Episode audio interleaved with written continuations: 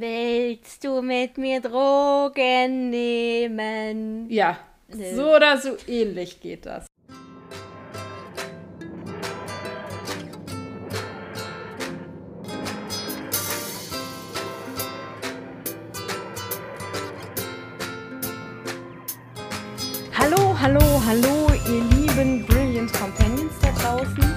Willkommen zu Brillant, ein Doctor Who Podcast. Ich bin Tavea und mir gegenüber, wie immer, ähm, meine wunderbare Podcast-Partnerin, äh, Partnerin in Crime. Nee, nee, das war letzte Ähm. Woche. Du hingst ein bisschen hinterher. Ja, das ist sozusagen. Ja, ich wollte, das, das war nochmal so ein Verweis auf letzte Woche, ähm, weil ich den vergessen habe, letzte Woche zu machen tatsächlich. Ähm, ja, hi Stella, wir sind wieder hier. Es ist vor allem auch schon zwei Wochen her tatsächlich. Aber na gut, äh, sind wir mal nicht so. Äh, ja, ich habe das noch so drin. Das tut mir sehr leid. Ich sitze hier Ja. tatsächlich mit Jogginghose, weil ich heute von zu Hause gearbeitet habe am Schreibtisch und dachte, braucht man auch keine ordentliche Hose anziehen. Äh, ich sitze hier auch, weil ich auch von zu Hause gearbeitet habe tatsächlich. also alles sehr leger heute. Alles sehr leger heute. Ja, meine Liebe, was besprechen wir denn heute? Ja, äh, irgendwas mit ganz viel Feuer, glaube ich. Ganz viel Vulkan äh, und Feuer und, und, und Asche zu Asche. Auf jeden Fall. Hm, Rammstein-Fans, ne? Wissen, was ich meine. Also, oder Rammstein-Fans wissen mehr. Äh, nein, wir besprechen heute die The Fires of Pompeii. Das ist die vierte, äh, die zweite Folge der vierten Serie und wurde geschrieben von James Moran und Regie geführt hat Colin Teagan oder Teague, Entschuldigung, Colin Teague. Und äh, ich habe das tatsächlich die letzten Male vergessen zu sagen. Das ist mir jetzt nochmal so im Nachhinein aufgefallen. Deswegen liefere ich das heute wieder. Ab heute wird wieder geliefert. Namen von Menschen, die, die die Folge gemacht haben und geschrieben haben. Ja. Ähm, und eigentlich können wir gleich einsteigen. Hast du irgendwas zum Aufräumen? Weil ich tatsächlich nichts bekommen habe. Nee, ich habe tatsächlich meinen Schreibtisch ähm, jetzt letztens aufgeräumt, damit ich ordentlich arbeiten kann und die Wohnung ist ordentlich, die Wäsche ist aufgehängt, der Abwasch ist gemacht. Ich habe nichts anzubieten. Okay. Ja, weil, also, äh, ihr hört schon bei uns in der Tat, es ist sehr ordentlich im Moment. Ähm, Das Bett ist Ja. auch gemacht, tatsächlich. tatsächlich alles sehr ordentlich, ja, ja. Hm.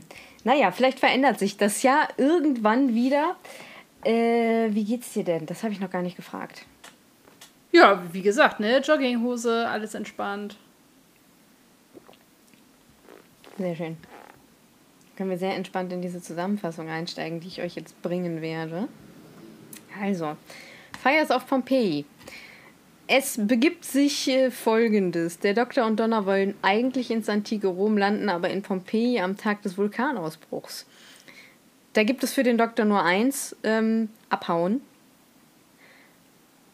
Und Donna findet allerdings, man könnte hier eine Menge Leben retten. Der Doktor macht ja aber klar, dass das ein entscheidender Eingriff in die Geschichte wäre und deswegen verboten ist. Dummerweise ist aber die TARDIS nicht mehr an ihrem Ort, wo sie sie abgestellt haben.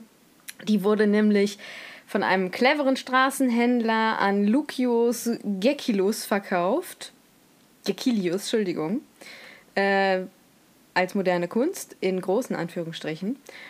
Unterdessen erstatten die Mitglieder des, der sibyllischen Schwesternschaft die Ankunft der TARDIS, also beobachten die, mm, und äh, erstatten, äh, erstatten ihrer Ordensschwester Bericht. Und die sagt, die Prophezeiung habe sich erfüllt, die blaue Box, äh, der Tempel aus Holz, der sei jetzt irgendwie da. Und äh, das wäre das, auf was sie gewartet haben. Und äh, die Hohepriesterin dieses Ordens warnt jedoch, dass das irgendwie eine falsche Prophezeiung ist und so weiter und so fort. Der Doktor und Donner sind inzwischen im Haus dieses Marmorhändlers Gekilius angekommen und wollen jetzt irgendwie diese, diese TARDIS wieder haben, stellen sich der Familie erstmal als äh, ja, die Geschwister Spartacus vor. Das finde ich eine sehr schöne Szene. Äh, bevor, Dokt, äh, bevor Donna und der Doktor diese, dieses Stück keltische Kunst, also die TARDIS irgendwie äh, wieder erstehen können, tritt aber der Chefwahrsager der Stadt Lucius ein. Und ja, dann kommt irgendwie so raus, dass die Tochter äh, von, von, von Gekilius auch hellseherisch begabt ist und diesem Orden versprochen ist. Und dann machen die beiden, also Lykius und, und Evelina, die Tochter, machen dann irgendwie über, über Donner und den Doktor äh, Vorhersagen und bringen da irgendwie äh, intime Fakten über deren Identität zum Vorschein. Ähm, das eskaliert so ein bisschen und äh, Evelina fällt in Ohnmacht. Ähm, die Mutter entschuldigt sich dann bei Donna, aber für ihre Tochter und zeigt dann aber gleichzeitig, dass irgendwie der Arm der Tochter inzwischen zu Stein geworden ist. Das ist angeblich so ein, ja, äh, so eine Segnung dieses, dieses Ordens. Ähm, nee, das ja, hat ja damit zu tun, dass sie diese komischen, diesen Rauch einatmet und dass die Götter quasi sie berührt haben. So deuten die das. Genau. Ja, unterdessen guckt der Doktor in das, ja, weiß ich nicht, dieses Beheizungssystem des Hauses, äh, wo, wo, wo die auch diesen Rauch einatmen. Also Evelina atmet praktisch diesen Rauch ein, der da rauskommt und in der Glut und in diesem Rauch sind dann auch Steinpartikel ähm, und er lässt sich dann aber auch von dem Sohn äh, zum Haus von diesem Chef Hellseher bringen. Und dort entdeckt er viele der Marmortafeln äh, von, also da hat er auch schon eine bei Gekilus gesehen und das, äh, das hat irgendwie seine Aufmerksamkeit äh, sehr auf sich bezogen, auf sich gezogen, auf diese Steintafeln gezogen, die kann man nämlich zu so, so einem Energiekonverter zusammenfügen. Und äh, Lucius erklärt dann dem Doktor, dass diese Tafeln die Zukunft kreieren würden. Und der Doktor will dann wissen, äh, wie er das machen will. Und dabei kommt dann raus, dass Lucius rechter Arm auch schon so richtig komplett versteinert ist. Und ja, der ist darauf, äh, also der hetzt dann auch den Wächter auf ihn. Also ist ein sehr unangenehmer Zeitgenosse. Im Haus von äh, Gekilius erhebt sich dann aus diesem Hausheizsystem ein, ein, ein Steinmonster und greift den Doktor und die Familie an. Äh, der Doktor kippt dann Wasser darüber und Donna kommt ein bisschen zu spät ins Haus mit dem Wasserkrug und wird dann von diesen Priesterinnen äh, entführt, ohne dass das gleich bemerkt wird. Und äh, ja, nachdem dieses Monster besiegt ist, merkt das äh, der Doktor aber und äh, ja, findet Donna dann auch und äh, rettet sie und möchte dann aber irgendwie wissen, was hier los ist und will die Hohepriesterin sehen. Und dann öffnet sich dieser Vorhang hinter der diese Hohepriesterin ist und da kommt dann irgendwie eine komplett versteinerte Person äh, zum Vorschein. Und die Hohepriesterin bezeichnet das als eine Tat der Götter. Der Doktor will wissen, wer ihren Körper benutzt ähm, und sich durch den Rauch in die anderen Körper einschleicht und erfährt dann eben den Namen dieses Monsters Pyrophil. Und diese Pyrophil seien vor langer Zeit als Rauch äh, aus der zerstörten, aus ihrer zerstörten Welt auf die Erde gekommen und konstruieren sich jetzt neu. Der Doktor möchte jetzt ja diese Pyrophil irgendwie zerstören und ähm, greift erstmal die Hohepriesterin mit einer Wasserpistole an und flüchtet dann mit Donner ins Innere des Vesuv. Dort treffen sie dann auch auf Lucius äh, mit seinen Männern, der die Prophezeiung vorantreiben will. Und Lucius hat dann die Pyrophil zu dem Konverter gebracht, der hat den da wieder aufgebaut und nun erkennt der Doktor, dass mit der Hilfe dieses Konverters die Menschen in diese Pyrophyll verwandelt werden sollen. Der Vulkan wird nicht ausbrechen, weil dieser Konverter mit der Lava vorangetrieben wird. Und jetzt muss der Doktor die Entscheidung treffen. Entweder Pompeji wird mit Asche und Lava überrollt oder die ganze Welt äh, wird eben geopfert. Naja, und dann entscheidet sich der Doktor eben dafür, dass Pompeji geopfert wird und nicht die Welt. Und am Ende kann allerdings Donner ihn dann noch dazu überreden, diese eine Familie, bei denen die sich da die ganze Zeit aufgehalten haben, eben zu retten. Ja, was ein Ritt. Ja, es war sehr schwer, da jetzt irgendwie eine gescheite Mischung zu finden. Ich habe mich auch mit den Namen dauernd verhaspelt, weil da so viele äh, altrömische Namen drin sind. Man könnte sie auch lateinisch nennen. Ja, oder lateinisch.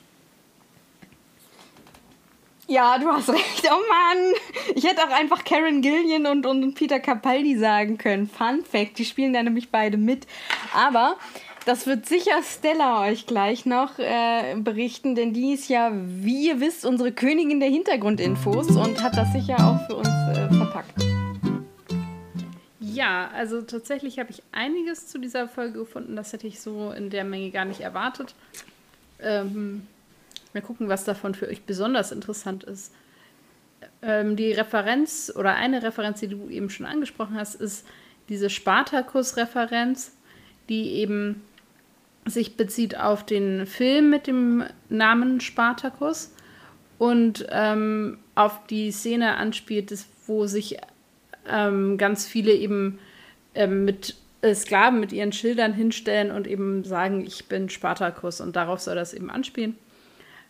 Dann ist es so, dass ähm, der Doktor von Volcano Day spricht und diesen Ausdruck kennen wir schon aus ähm, dem Jahr 2005 da hat nämlich Captain Jack Harkness äh, in der Folge The Doctor Dances auch von einem Volcano Day gesprochen. Was ich persönlich tatsächlich mit am spannendsten fand, war, dass diese Familie, die wir erleben, gar nicht jetzt irgendwie eine Erfindung von Moan sind, also dem, dem Schreiber der Folge, sondern inspiriert sind von einer Familie, die in dem Cambridge äh, Lateinkursbuch ähm, benutzt werden. Und zwar ist das, also, ne, wir, ihr kennt das ja alle auch aus anderen Fremdsprachenbüchern, dass da eben irgendwelche Familien sich ausgedacht werden, damit man da so ein bisschen Bezug ja, ja. zu hat. Diese Familie, die in dieser Folge eben ist, ist inspiriert von einer Familie eben aus einem Lateinlernbuch. Ähm, die einzige hm. Figur, die eben neu ist, ist ähm, die Tochter. Und die gibt es eben im Evelina, die gibt es im Original eben nicht. Und ähm, dem Buch ist es auch so, dass ähm, Vater und Mutter in Pompeji eben ums Leben kommen und der Sohn Quintus eben äh, sich retten kann. Aber das ist eben in dieser Folge anders gelöst worden. Dann habe ich noch so ein paar ähm, ja, Vokabeln. Ähm, später kommt, glaube ich, noch eine. Der Name Lucius Petrus Dextrus, also dieser Oberhellseher da, heißt, wenn man das übersetzt, ähm, tatsächlich Lucius rechter Steinarm. Also. Ähm, Upsa! ne, so ein ganz klassischer Name, der eben auch äh, was über den Charakter sagt. Mhm. Dann ähm, gibt es den Ausspruch ähm, des Doktors, ähm, weil er Donna in Schutz nehmen will: uh, You must excuse my friend, she's from Barcelona. Und das ist wohl eine Referenz an einen ähm, Catchphrase aus der Kultserie Faulty Towers. Also ähm, da kommt der wohl her. Das ist eine urbritische Serie, die ich persönlich tatsächlich nicht kenne, aber vielleicht ja jemand von euch äh, oder ihr habt da schon mal von gehört. Dann gibt es sehr viele Referenzen zu vorgegangenen Folgen beziehungsweise auf verschiedene Story Arcs. Dazu gehört die ähm, ja, dass der Doktor die Shadow Proclamation nutzt, um eben mit dem mit der hohen Priesterin zu interagieren, beziehungsweise mit dem Wesen, das die hohe Priesterin ja für sich eingenommen hat. Das wird eben sowohl in Rose als auch in The Christmas Invasion als auch in Fear Her und Partners in Crime gemacht. Ähm, dann wird eben auch äh, die Medusa Cascade angesprochen. Auch das kommt ja später nochmal wieder. Dann wird aber auch Donna zum Beispiel gesagt, dass sie etwas auf dem Rücken hätte. Auch das kommt später ja wieder in der Folge Turn Left. Genau, also das sind eben, dann gibt es genau auch noch eine Anspielung auf die Folge The Romans aus dem Jahr 1965, äh, wo ähm, der Doktor wohl in Rom war und ja, in Teilen verantwortlich ist für das äh, große Feuer von Rom. Und äh, oh, 1979 äh, gab es wohl eben auch eine Folge, ähm, wo die TARDIS schon mal als moderne Kunst verkauft worden ist. Also auch das ist wohl schon mal vorgekommen. Tatsächlich ist diese seit 1996 die erste Folge von Doctor Who, die außerhalb äh, der UK gedreht worden ist. Und zwar tatsächlich in Rom. Und da gab es auch. Was? ja, ja, die ähm, haben in den Cine Sieta Studios in Rom gedreht. Und ähm, wo es tatsächlich vorher auch, äh, glaube ich, ein Feuer gab. Und das hat das alles auch ein bisschen äh, ja, verkompliziert. Aber das Set ist eben unberührt, unberührt geblieben von diesen Feuern. Ähm, genau, also sie sind tatsächlich dafür ausgeflogen. Die Aber sie haben dann mit Kulissen gedreht, genau. an Sets gedreht. Genau. Ja, mh, hm, toll, aber warum? Warum fahre ich denn nach Rom, um da in Studios am Set zu drehen? Oder haben sie alte Kulissen von irgendwelchen alten Monumentalfilmen benutzt? Das kann sein. Ich habe mich in diese ganze Set-Geschichte jetzt nicht ganz genau eingelesen. Aber ähm, es war wohl auch. Weil wenn ähm, du das alles neu baust, dann hättest du das ja auch in Großbritannien machen können. Ja, ich äh, nehme mal an, dass sie auch manche von den, den Shots, die eben so, so eben auch draußen, also die nicht in den Häusern waren und so, vielleicht ja auch tatsächlich vor Ort gedreht haben. Da bin ich mir nicht ganz sicher, aber ähm, okay.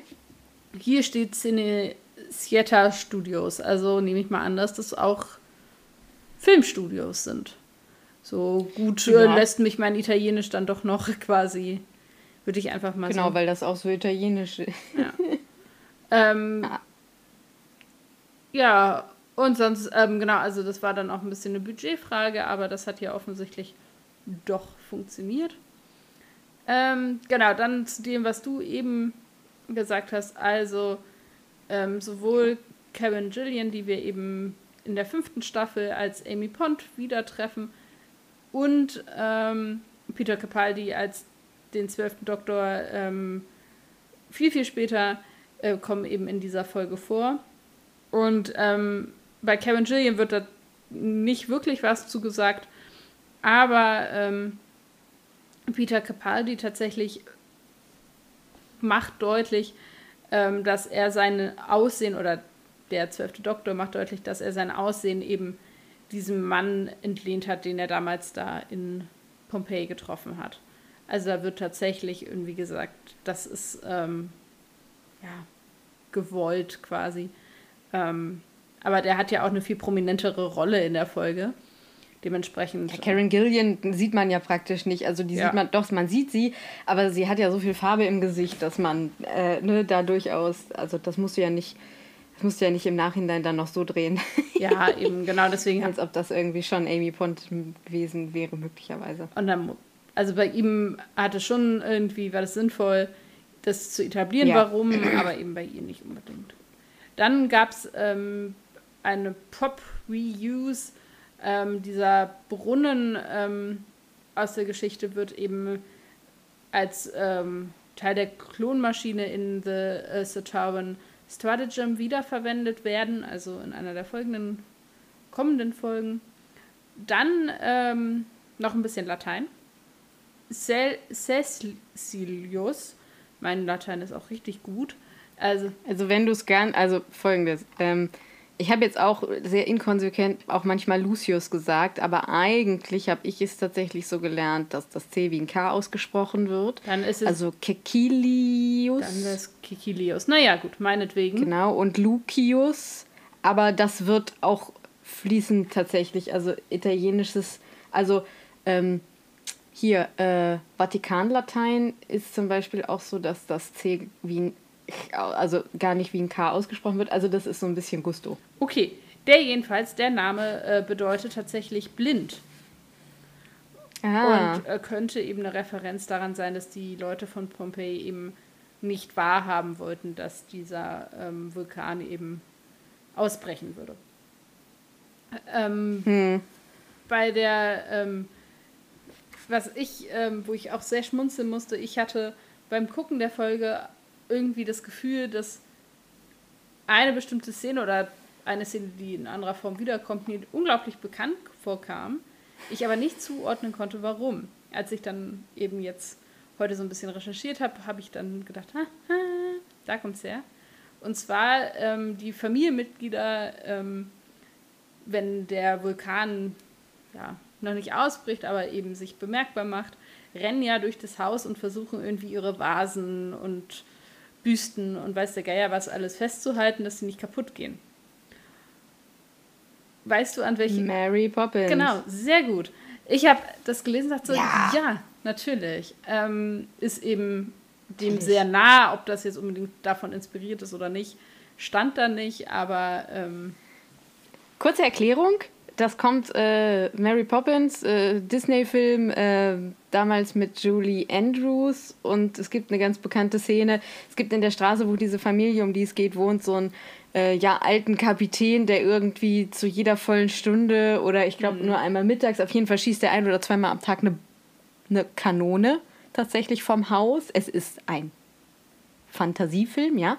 Ähm, und dann äh, scheppert das alles immer so und wackelt, dass die Family immer Positions einnehmen muss und dann halt alle Vasen und alles, was irgendwie zerbrechlich ist in diesem Haus äh, festhalten muss. Und daher kommt irgendwie so diese Referenz zu dieser Szene. Ja, ob das wolltest oder nicht, weiß ich nicht, aber es ist sehr, sehr ähnlich auf jeden Fall.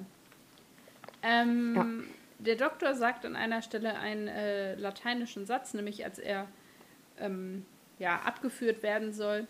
Und ich versuche das jetzt äh, zu sagen. Das ist äh, Morituri te salutant, was so viel heißt wie ähm, jene, die sterben werden, grüßen dich oder salutieren dir. Und das ist wohl ein äh, ja, traditioneller Satz oder ja, Salut, also so, ne, was man halt sagt, wenn man salutiert, äh, der Sklaven, denen die halt sagen, wenn sie erwarten, dass sie eben sterben werden, weil sie eben in den Gladiatorenkampf geschickt werden. Und ähm, ja. den sagt eben der Doktor an der Stelle. Ja. Ähm. Ach ja, und äh, nochmal als ein Nachtrag zu diesem, dieser ganzen ähm, Schulbuch- oder äh, Lernbuchgeschichte ist tatsächlich, dass diese fiktiven Charaktere in dem Schulbuch tatsächlich ähm, historischen Figuren entlehnt sind. Also man, ähm, Archäologen haben wohl eben da ähm, ja, Sachen gefunden und diesen Funden sind diese Figuren entlehnt. Also da ist das eine dem anderen äh, inspiriert und letztendlich gab es die wohl in der einen oder anderen Form tatsächlich. Ja, ist meistens so. Ist oft so. Ich glaube, aus meinem alten Lateinbuch, die Leute gab es irgendwie auch. Wenn sie Cäsar hießen, wahrscheinlich schon. Ja, der nicht im Speziellen, ja, okay. ja. Wie fanden wir denn die Folge? Ähm, etwas chaotisch habe ich geschrieben, tatsächlich. Äh, das ist die erste Notiz, die ich habe. Ähm, und ich muss sagen, mir war die zu, also nicht komplex, aber ich fand sie zu schnell. Und ich fand da gab es zu viele Mitspieler. Also zu viele mhm. verschiedene ja, Schauplätze und Handlungen und es gab diesen Oberseher, es gab diesen ähm, ja, Zirkel oder diese, diese Glaubensgemeinschaft, es gibt diese Familie, es gibt das historische Event und dann gibt es auch noch diese komischen Alien-Steinmenschen. Ja, und der Doktor mischt halt auch noch mit. Und dann gibt es noch den Doktor und Donner, genau. Ja. ja, und das Witzige ist, genau das habe ich halt, als ich die Folge vorbereitet habe, habe ich halt auch so ein bisschen drüber nachgedacht.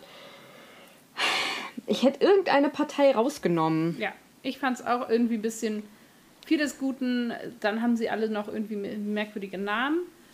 Ähm, ich glaube, es wäre halt letztendlich auf die Priesterin rausgelaufen, weil. Ja, die das, oder der komische Seher halt, ne?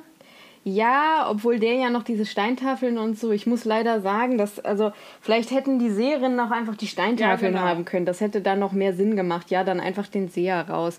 Ähm, ich habe halt so geschrieben, ich fand halt, bis auf den also der Doktor und Donna, die sind sehr gut dialogtechnisch aufeinander mhm. abgestimmt. Ansonsten fand ich den Dialog ein bisschen clunky mhm. teilweise. Also ein bisschen wackelig und auch einfach. Und dann hm, fand ich auch diese Folge sehr pathetisch, weil. Hm. Also das liegt halt so ein bisschen daran, dass es halt um diese riesige Frage geht, retten wir jetzt irgendwie diese Stadt oder lassen wir halt alle Menschen verrecken, weil es eben dieses geschichtlich umkehrbare Ereignis ist. Und Donna beharrt ja sehr darauf, dass sie eben irgendwie doch versuchen, so viele Menschen wie möglich zu retten und wird da auch sehr emotional an manchen Stellen. Und das war mir dann immer ein bisschen too much, mhm. muss ich einfach sagen. Ähm, weil irgendwann denke ich dann so, und dann der Doktor in die andere Richtung, es muss so sein, es gibt keine andere Möglichkeit. Und du denkst dir so, naja, aber den kleinen Jungen und die Family, die hättest du eigentlich halt auch gleich mitnehmen können. So, das hätte dir halt keinen Zacken aus der Krone gebrochen. Ja. So, also da verrecken sowieso genug Menschen irgendwie und ne, also das war mir alles ein bisschen too much. Ich glaube, man hätte halt das Grund, den Grundkonflikt auch ohne so viel Pathetik mitbekommen, sag ich mal. Ja, ich habe mir auch aufgeschrieben, Weil mir ein bisschen zu überzeichnbar. Ja, klassisches moralisches Dilemma. Das kannst du so aus einem Ethik- oder Religionsbuch Oberstufe so rausnehmen. Also, ne, die Frage, ähm, retten wir die oder lassen wir die wenigen, ne, wenige hier in Anführungsstrichen, natürlich sind 20.000 Leute nicht wenig Leute, aber ne, zum Wohle mhm. der großen Masse ähm, eben sterben. Das ist halt, ne, und es ist halt hier auch ähm, utilitaristisch ähm, gelöst. Also ja, die kleine Gruppe muss eben zum Wohle des großen Ganzen eben dran glauben. Ähm, und auch ganz extreme also die beiden extremen Positionen, eben nämlich Donna, die sagt, nein, müssen versuchen, alle zu retten, und eben den Doktor, der sagt, ja, aber es geht ja nicht anders. Und das ist auch das, was man dazu findet, ist eben, dass die Folge auf dieses Dilemma quasi hinaus will. Ähm und letztendlich ist dann die Frage, ob Pompeji ein fester Punkt in der Zeit ist oder nicht, dann völlig egal weil mhm. sie ja dann letztendlich, wenn sie in dieser komischen Kapsel da drin sitzen, eh keine Wahl mehr haben, das, als das eine oder das andere zu machen. Und dann ist ja auch aus ja, moralischer Sicht oder wie auch immer, gibt es dann ja nur diese eine Lösung, also die, dass sie nämlich den Vulkan sprengen.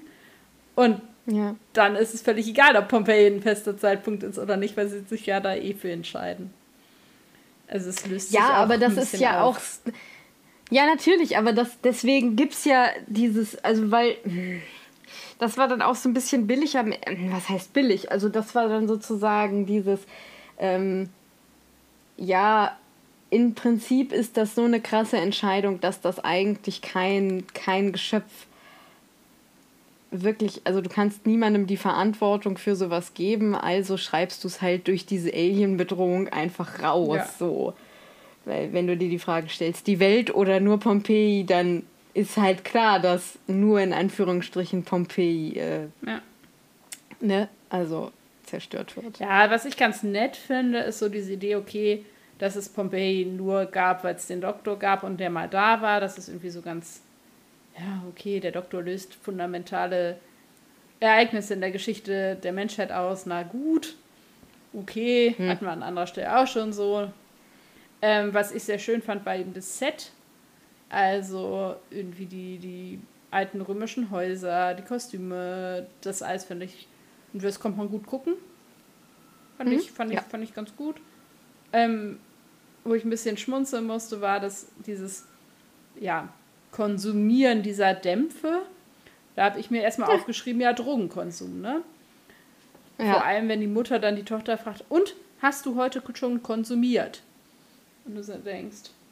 Also ich weiß nicht, wie es im Deutschen übersetzt ist, aber sie fragt dir tatsächlich, have you consumed the vapors? Und du fragst dich, hm. okay. Was zur Hölle muss denn die Tochter nehmen? Also die Mutter irgendwie hm. animiert die Tochter, um irgendwie da irgendeinen Shit zu inhalieren. Das ist schon auch nicht ganz ohne.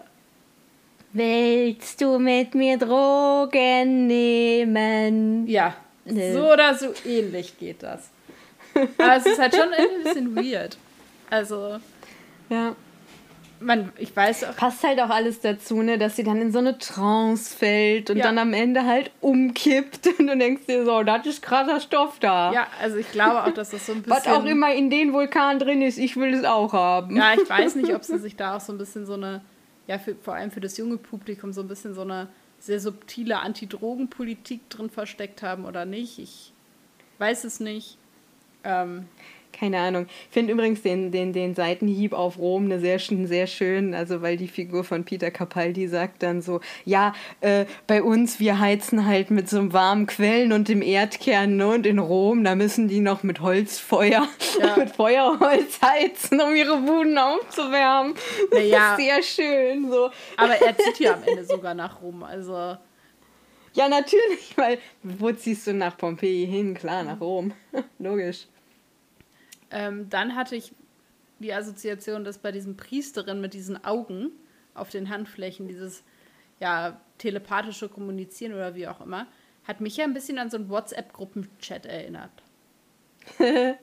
also irgendwie weiß ich ja, nicht. Ich hatte, ich, hatte da, ich hatte da gleich so lesbische Wohngemeinschaft bei den Priesterinnen. Aber ich habe das immer auch bei Klostern. Ich denke so, Leute, da muss doch irgendwas laufen irgendwie im Hintergrund. Ich, naja, das ist dann so meine Assoziation. Ja, aber ich fand dieses Hände vor die Augen halten und dann können die miteinander reden und so und dann kann sie auch quasi das, was sie hört, weitergeben und so. Ich bin mir nicht sicher, ob du das heute noch so darstellen würdest, weil es halt sehr so, also ich weiß nicht, ich hatte irgendwie, ja, heute, also ja, ich fand es halt eine antiken, nee, weiß, antike Chat-Kommunikation. War so ein mhm, bisschen. Mhm, ja. Okay. Das können wir ja, heute auch schon. Wieder. Oder so. Wir haben wieder die göttliche äh, Kommunikation äh, aufgenommen. Sie sind jetzt nur anders verpackt. Und man muss vorsichtig sein, was man in seinen Gruppenchat so alles schreibt. Richtig. Da wären wir wieder bei der lesbischen Wohngemeinschaft. Ja. Ja, und sonst habe ich tatsächlich auch nur, dass wir hier eben die Auseinandersetzung haben mit den festen Punkten in Raum und Zeit und dass das ja was ist, was Donna eben zum Beispiel jetzt noch lernen muss.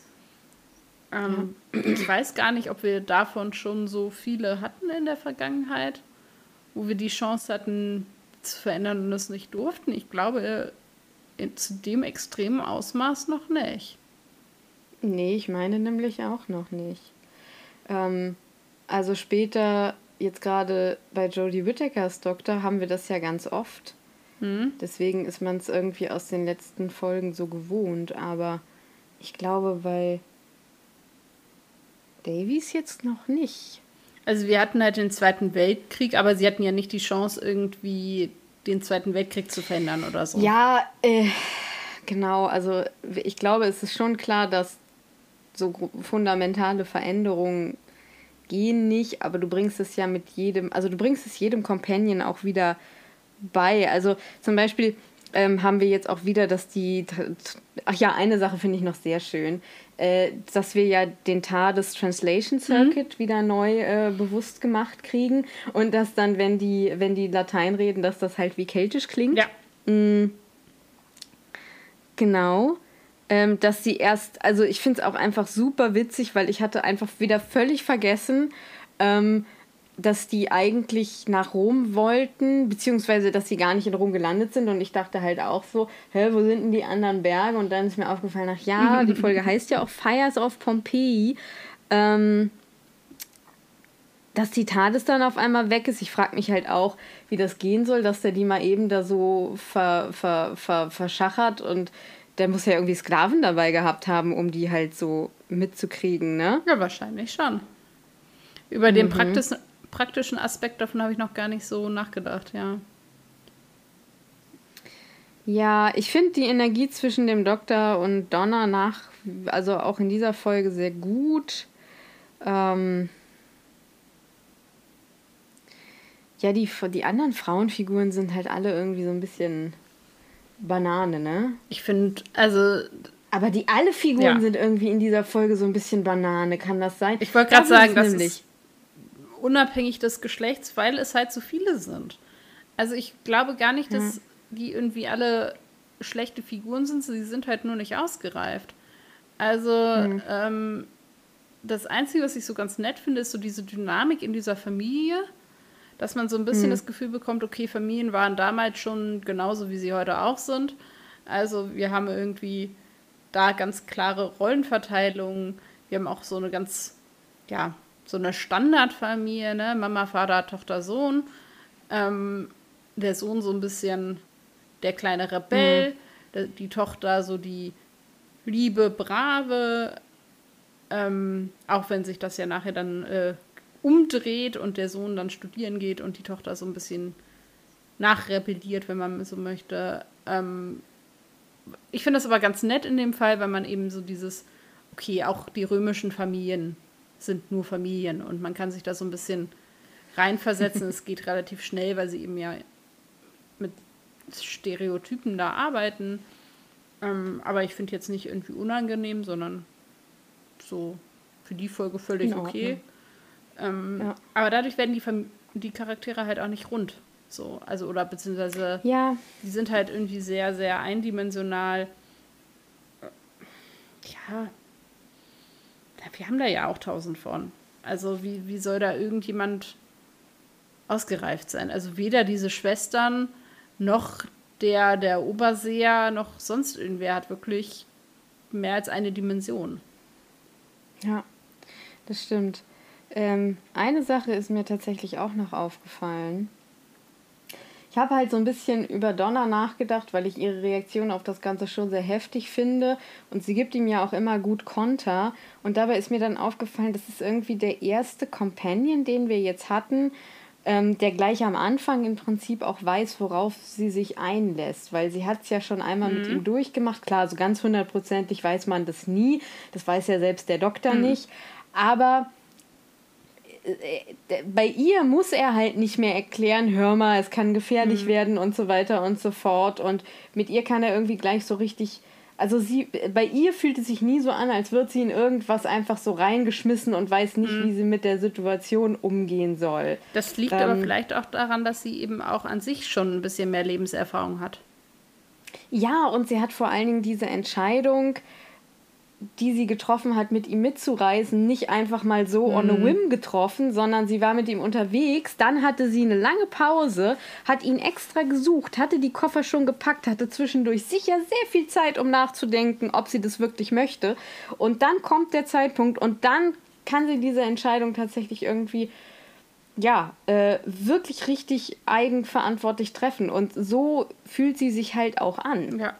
Ich habe auch geschrieben, dass sie jetzt ähm, eben auch am Ende der Folge zum vollständigen Companion quasi ja, befördert wird, weil er dann ja ihr sagt, ne, willkommen an Bord und er merkt, mhm. wie wichtig sie für ihn ist, so auch als moralischen Kompass. Und das ging bei den anderen nicht so schnell. Ja, ja. hat das deutlich länger gebraucht. Ich würde bei Martha sogar sagen, dass es quasi nie eingetreten ist, so wirklich. Mhm.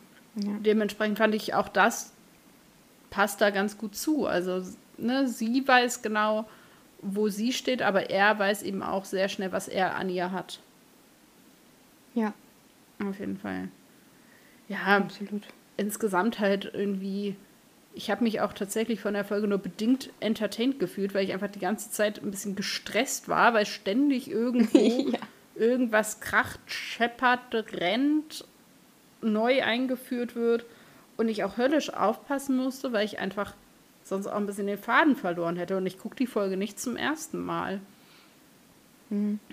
Ähm, ja, das wäre so mein ich Fazit. Tatsächlich, ich glaube, ich habe tatsächlich diese, diese, diese, also dieses Ding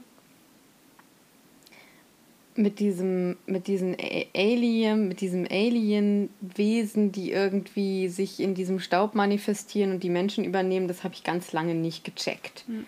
So, ich glaube, das habe ich erst in den letzten Malen gecheckt, als ich die Folge. Ich wusste irgendwie nie so richtig, glaube ich, bei der Folge, was wirklich passiert. Ich mag, dass die Action reich und schnell ist, aber sie ist zu viel. Hm, ja.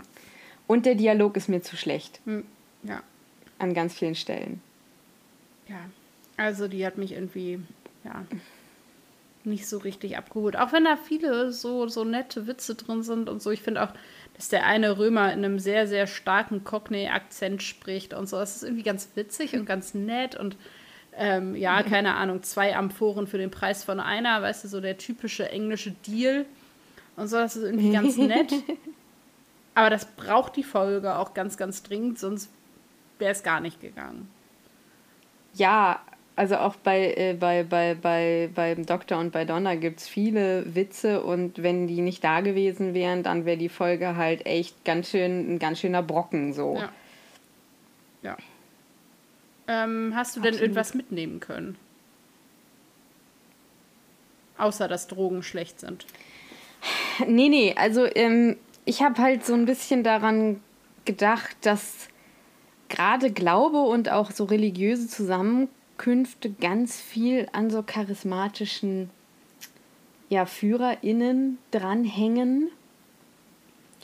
Also ich habe, also weil diese Priester, also diese hohe Priesterin, mhm. die ist ja im Prinzip die ganze Zeit hinter so einem Vorhang ja. und lässt sich nicht angucken. Und trotzdem hängen da irgendwie alle hinter und in welche Richtung auch immer sie ihren Umhang wirft, ne, mhm sie hat recht und ich glaube, dass das so ganz viel mit so, ähm, ja, äh, charismatischen Liedern zu tun hat. Auch dieser Seher, ne, der dann irgendwie sich mhm. hinstellt und so selbstverständlich damit umgeht. Oder eben auch dieser Familienvater, der natürlich auch irgendwie so ein Lieder ist. Mhm. Ähm, ich, ja, ich bin irgendwie darauf gekommen tatsächlich. Obwohl es ja durchaus ähm, Religionen gibt, vor allem eben im, im Fernöstlichen, ähm, die eben gar nicht auf, auf Führungspersönlichkeiten hin ausgerichtet sind. Mhm. Also weder der Buddhismus noch der Hinduismus haben jetzt unbedingt so, obwohl sie dafür auch genutzt werden zum Teil, das, ähm, aber das ist eine andere Frage. Ja. Ich glaube, ich gehe da ganz viel in so Sektenrichtungen. Ich wollte gerade sagen, genau so Dinge. das auf jeden Fall. Also eine Sekte zeichnet sich unter anderem dadurch aus, dass es eben so Führungspersönlichkeiten gibt. Ähm, ja, und vor allem so, so Kulte und, und ähm, Orden mhm. und so. Also alles, mhm. was hierarchisch und was strukturiert und, und für, für ähm, ja, äh, vereint im Sinne von, das ist äh, irgendeine Form von Vereinigung. Auf jeden Fall, du brauchst irgendeine Figur, die, die alle zusammenführt, auf jeden Fall. Also ganz mhm. klar. Und, und ich glaube, dass dieses ein bisschen mysteriöse eben auch dazu beiträgt, ne? Die ist halt irgendwie was Besseres, Höheres als die anderen ähm, Priesterinnen, und, weil sie eben hinter diesem Vorhang versteckt besonders berührt wurde von den Göttern, also halt voll versteinert ist. Ähm, und die Folge spielt ja auch ein bisschen damit. Also, die sagen ja auch, ja, also die drehen das hier um. Versteinert zu werden ist ja nicht unbedingt ein Ziel. Also, es ist ja. ja jetzt nicht irgendwie mein Lebensziel oder dein Lebensziel, uns mal versteinern zu lassen. Das Richtig. wird hier ja natürlich auch ein bisschen, ja, ins Extreme getrieben quasi. Ja, ähm, ich war ein bisschen unschlüssig und konnte der Folge nur entnehmen, dass Wasserpistolen die besseren Waffen sind. Ja, haben wir das eigentlich auch erwähnt, dass das so geil ist, dass er einfach auf diese Steinwesen mit Wasserpistolen. Ich finde es auch. Also das Los war irgendwie. Ich fand das sehr gut. Ich vergesse es immer wieder. Und ich dachte, es ist halt auch eine Aussage, die da halt ganz tief in Dr. Who verankert ist, nämlich, dass der Doktor letztendlich doch ein Pazifist ist. Oder so gut wie möglich. Und ähm, deswegen fand ich das irgendwie, irgendwie schön. Genau. Ja. Ja. Ähm, was ist denn dein Zitat? Ja, es schließt sich so ein bisschen an das Pathetische dieser Folge an. Ganz am Ende der Folge, wenn der Doktor eben mit dieser Familie nochmal spricht und alle auf das untergehende, eingeschüttete Pompeji gucken. Und der Doktor sagt, It's never forgotten, Cecilius. Oh, time will pass, men will move on, and stories will fade. But one day Pompeii will be found again, in thousands of years, and everyone will be remembered. Das ist allerdings sehr schön. Mein Zitat ist wieder auf der knappen humorigen Seite und zwar ist das, wenn Donna sagt, Don't get clever in Latin. Ja, das ist auch sehr schön. Ich habe mich einfach, mich einfach kringelig gelacht. Ich hatte, um ehrlich zu sein, als erstes auch dieses Zitat: You must excuse my friend, she's from Barcelona, weil ich das einfach auch mega witzig fand, aber ich dachte, ich nehme jetzt das andere, weil das hattest du schon erwähnt. Ähm, ich hatte aber genug diese Folge, also ich habe mir hier so ein paar aufgeschrieben. Habe ich so gedacht, ja, ich gucke mal. Ähm, ja, was für eine Frage hast du denn für mich?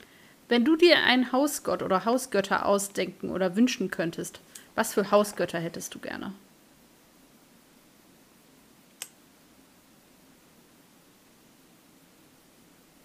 Ha. Ha. Ha. Ähm. Hm. Natürlich den elften Doktor, ist doch klar. okay. Ich war jetzt bei sowas wie, keine Ahnung, Gott der hm. Spülmaschine oder so, aber da. Ach so! Ach je. Ähm. Spülmaschine ist eine gute Sache übrigens. Ja, eben, deswegen. Das man so bemerkt meine... das erst, wenn man sie nicht mehr hat. das glaube ich gerne. Ich hatte noch nie eine, meine Hände sind meine Spielmaschinengötter, aber genau, das war so ein bisschen äh, das, was ich dabei im Hinterkopf hatte. Aber klar, der elfte Doktor geht natürlich auch. Ja, der elfte Doktor. Ja, ähm, meine Frage ist an dich, wenn du ein Körperteil von dir versteinern müsstest, welches würdest du nehmen?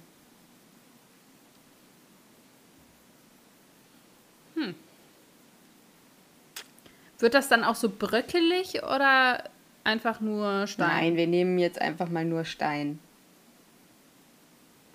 Vielleicht meine Ohren.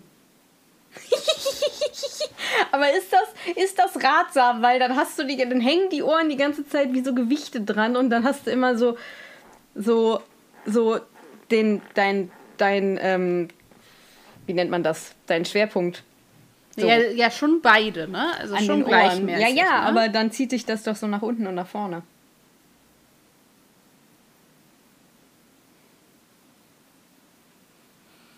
Hm.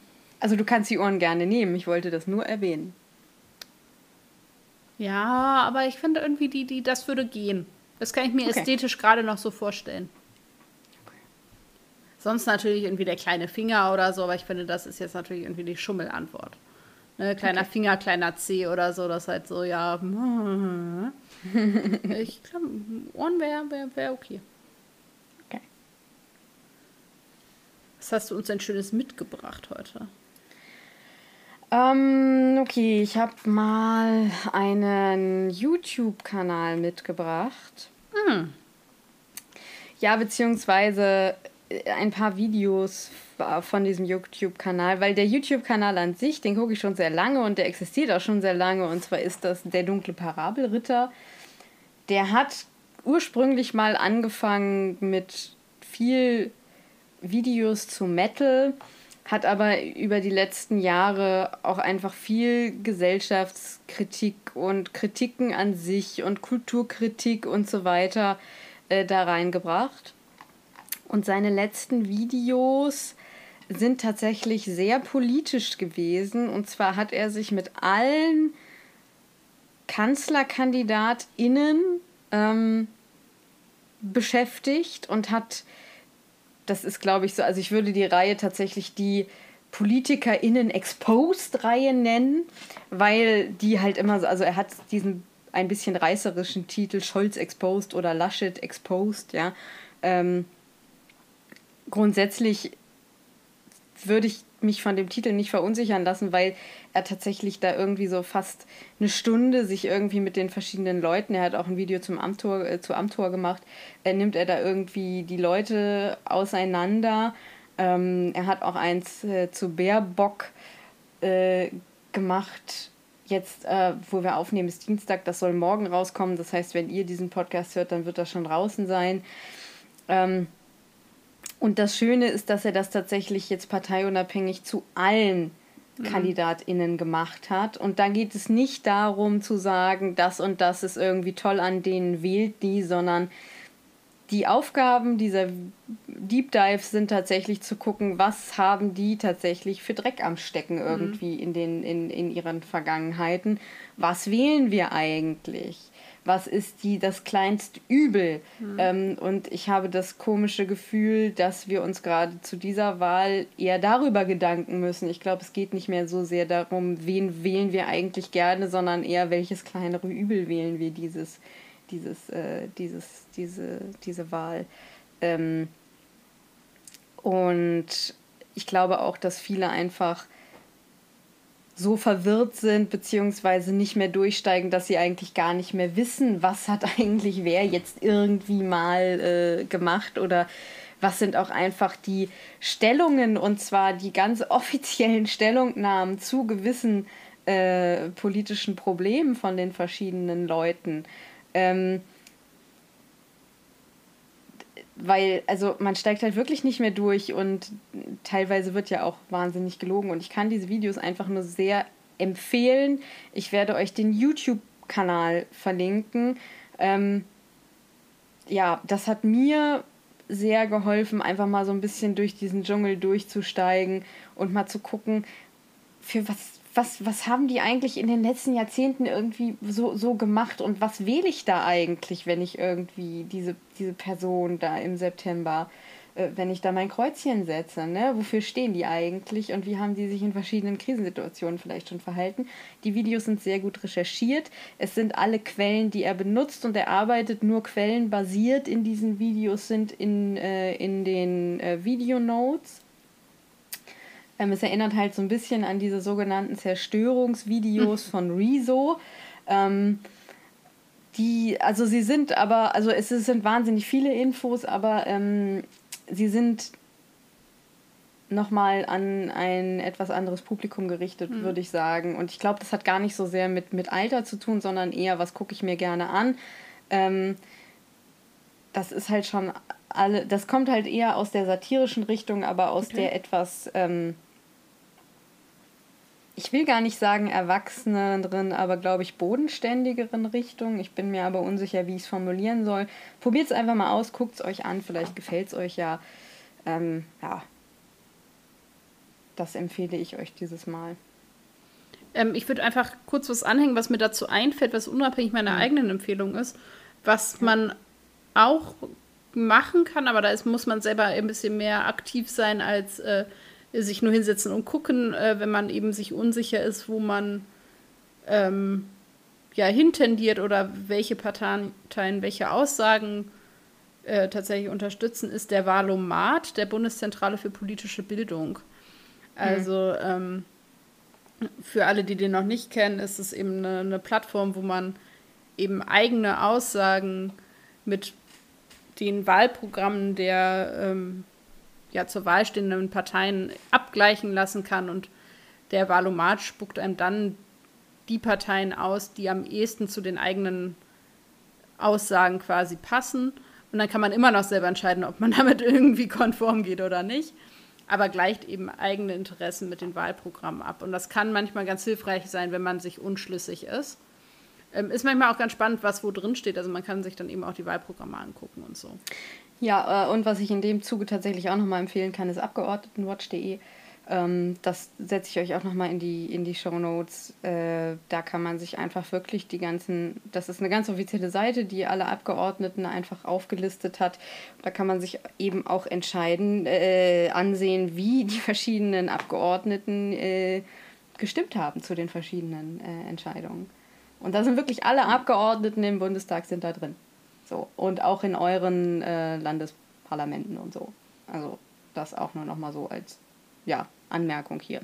Also hier genau. kann niemand sagen, dass, sich niemand, dass wir niemanden haben Informationen zukommen lassen. Äh, genau, richtig.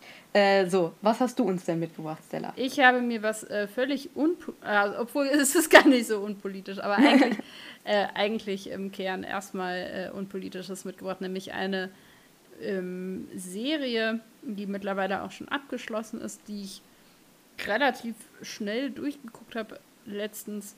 Und zwar ähm, trägt die im Deutschen den Titel Ein besonderes Leben und im Englischen Special. Ist eine US-amerikanische Fernsehserie, die vor zwei Jahren bei Netflix eben Premiere hatte und basiert auf der Autobiografie vom Schriftsteller Ryan O'Connell, der tatsächlich in der Serie auch die Hauptrolle spielt. Und ähm, auch die Drehbücher ähm, mitgeschrieben hat. Es gibt nur acht Folgen. Ich glaube, jeweils vier Folgen in zwei Staffeln. Und ähm, es ist so, dass, ähm, genau, er spielt eben Ryan Hayes und Ryan ähm, leidet unter einer sehr milden Form der infantilen Zerebralparese.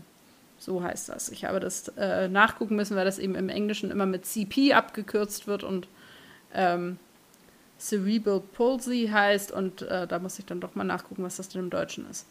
Ähm, genau, und ähm, es geht so ein bisschen um verschiedene Dinge. Also der ist an einem Umbruchpunkt in seinem Leben und entscheidet sich zu Hause auszuziehen, weil er jetzt selbstständig leben möchte, fängt ein Praktikum an und ähm, beschließt eben auch äh, sein Dating-Leben ein bisschen auf Vordermann zu bringen.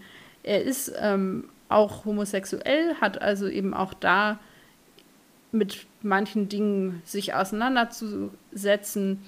Ähm, allerdings ist er schon geoutet, also das ist jetzt nicht der zentrale Aspekt dieser Serie, sondern es geht tatsächlich mehr um das Outing als äh, Mensch mit Behinderung tatsächlich eher. Äh, vor allem gegenüber seinen KollegInnen. Ähm, ja, letztendlich, das ist so ein bisschen der, der, der grobe Plot und es geht, finde ich, vor allem um die verschiedenen Beziehungen, die er führt. Das ist für mich so ein bisschen der Fokus der Serie.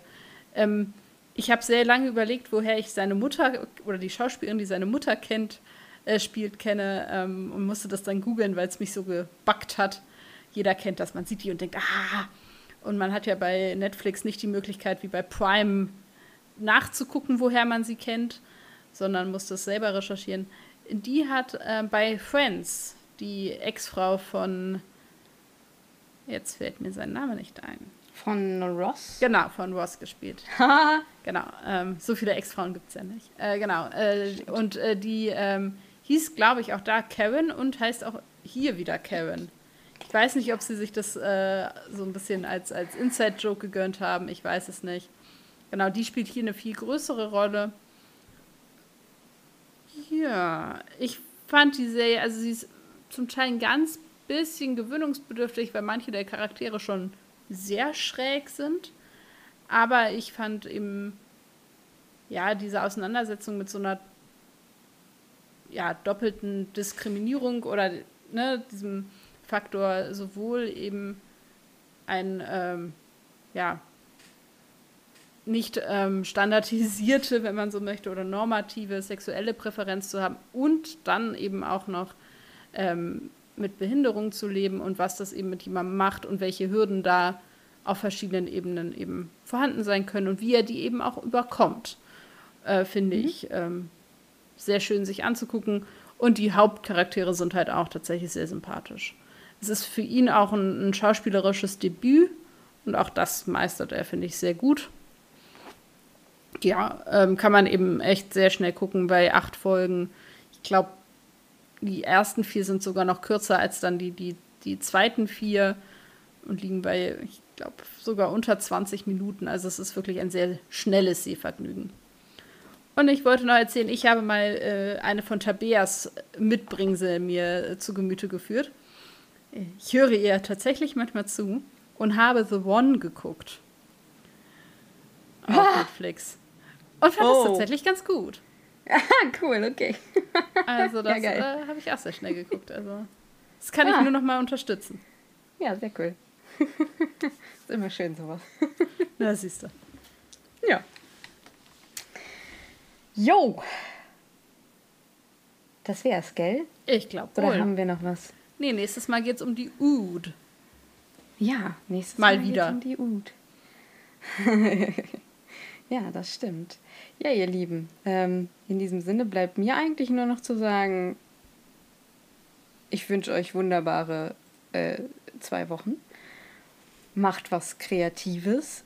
Lasst euch nicht vom Herbstwetter da draußen um die Ecke äh, hauen und äh, bis dann. Ade. Ja, vielleicht mögen die Leute ja auch Herbstwetter. Also ich finde ja so ein bisschen leichten Wind und ähm, milden Sonnenschein und sich verfärbende Blätter was urromantisches. Also deswegen wünsche ich euch vielleicht ein, ein romantisches Auge auf ein herbstliches Wetter und eine schöne Zeit, bis wir uns wiedersehen oder wieder hören, besser gesagt. Wir freuen uns ganz sehr über Post in verschiedenen Formen. Also dürft ihr euch auch gerne, wenn es mal regnet, hinsetzen und uns schreiben. Nein, ähm, macht's gut. Bis ganz bald. Bleibt uns treu.